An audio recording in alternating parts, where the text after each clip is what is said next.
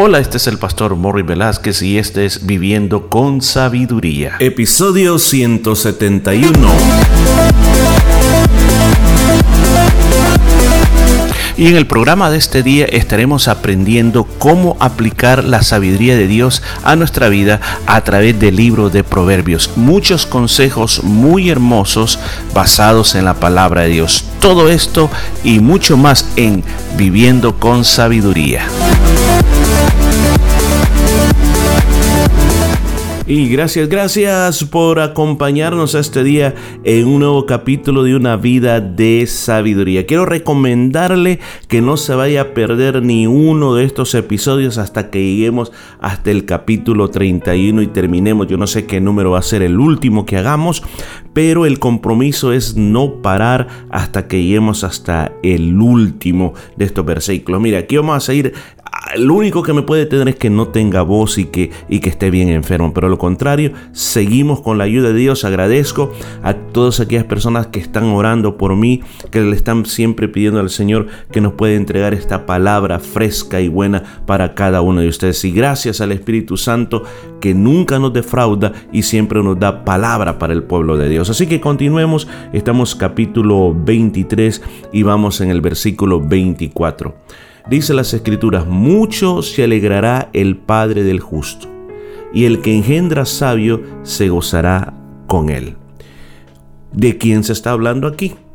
Se está hablando, dice, del Padre del justo. Ahora, ¿quién es el justo?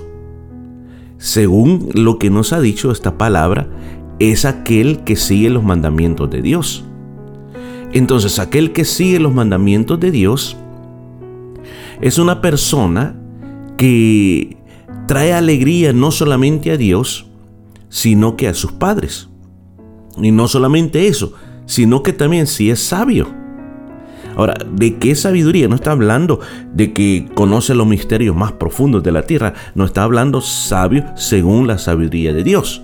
O sea, la sabiduría es lo que viene de parte de Dios para que tú puedas entender la vida, tú puedas entender los propósitos de Dios y así de esa manera tú puedas eh, comportarte en este mundo. La sabiduría comienza cuando nosotros respetamos a Dios por sobre todas las cosas y aprendemos a apartarnos del mal. Eso le trae mucha alegría a Dios y tú como hijo, si quieres hacer muy feliz a tus padres, pues comienzan es con, con esto, obedeciendo a Dios sobre todas las cosas y viviendo una vida de sabiduría. Versículo 25 dice, alégrese tu padre y tu madre y gócese la que te dio a luz. ¿Por qué razón? Por lo anterior dicho, porque tú has traído a, esos padres tuyos la, alegría de que tú eres una persona que no anda por males caminos, que no tiene a sus padres llorando porque ahora está preso, porque ahora eh, le hizo el mal a alguien. No, por el contrario, tú estás trayendo esa alegría, esa, esa felicidad. Yo creo que una de las cosas muy hermosas que nosotros como hijos deberíamos de hacer conciencia es que nunca vamos a poder repagar todo lo que nuestros padres han, han hecho por nosotros o hicieron por nosotros. Si usted dirá, bueno, la verdad las cosas que yo no tengo que agradecer, ¿cómo no? El hecho que tu madre te llevó nueve meses o ocho meses, nueve meses en su estómago y te permitió tener ahí, te alimentó ahí, pues ya es una gran deuda que tienes con esa persona. Entonces aquí está diciendo que te alegres con ellos, que te que haga feliz a la que te dio a luz. Evitemos aquello de, de, que siempre pensamos de que hay un día especial para hacerlo feliz, el día del padre y el día de la madre. Y ese día pues lo llevamos a comer, ese día pues eh, damos un regalo y que sean felices. Yo creo que eso tiene que ser constantemente. En una ocasión yo hice esta pregunta a varias, a varias madrecitas. ¿Qué es, lo que, cuál, ¿Qué es lo que usted le hace más feliz de su hijo o de su hija? Y la mayoría, la mayoría de las respuestas muy parecida fue que me haga caso, que siga mis consejos, que me obedezca en lo que estoy diciendo, que no sea rebelde.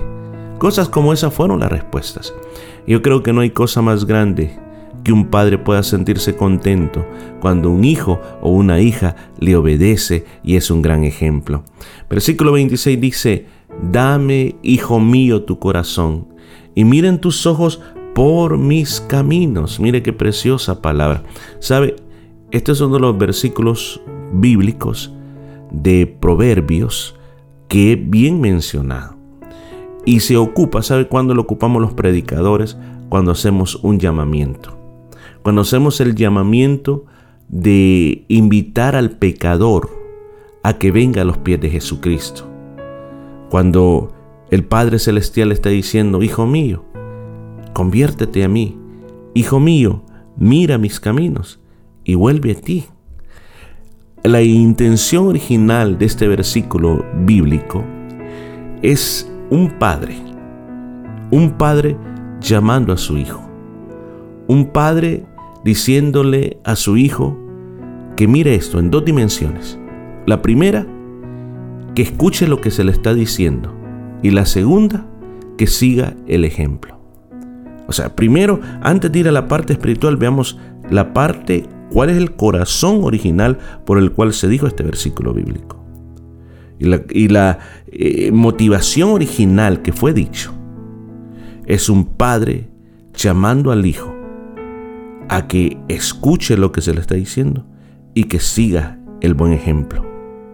Ahora, aquí hay una responsabilidad para el padre de familia que no tiene que separar ni una ni otra cosa. No solo tenemos que ser padres que hablamos y no tenemos ejemplo.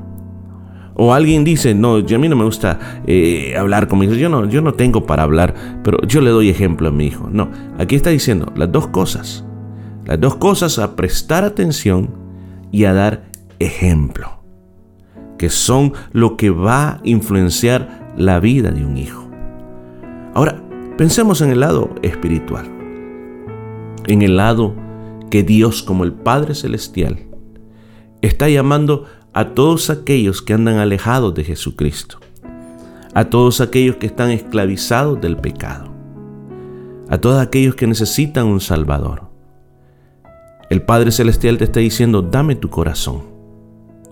Ese corazón que lo has ensuciado con las cosas de este mundo.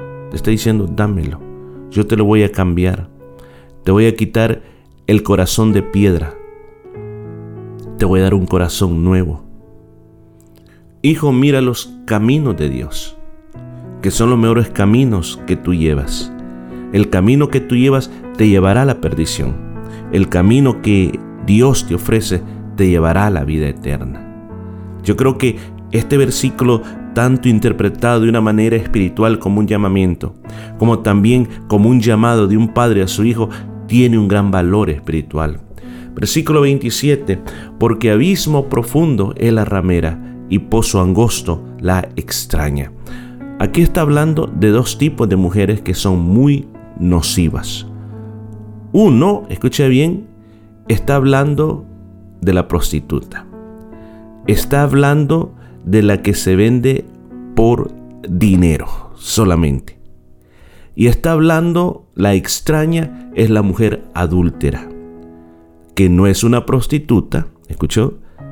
Sino que la mujer extraña es aquella que es ya por naturaleza infiel, que tiene un esposo, que tiene un hogar, pero no puede estar tranquila con lo que tiene, sino que le gusta, le gusta experimentar las aguas escondidas, como también se le llama en este libro de Proverbios.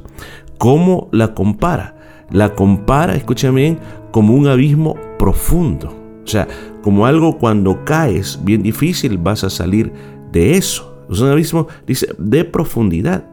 En cambio, el de la mujer adúltera es un pozo angosto, o sea, es algo donde te quedas trabado.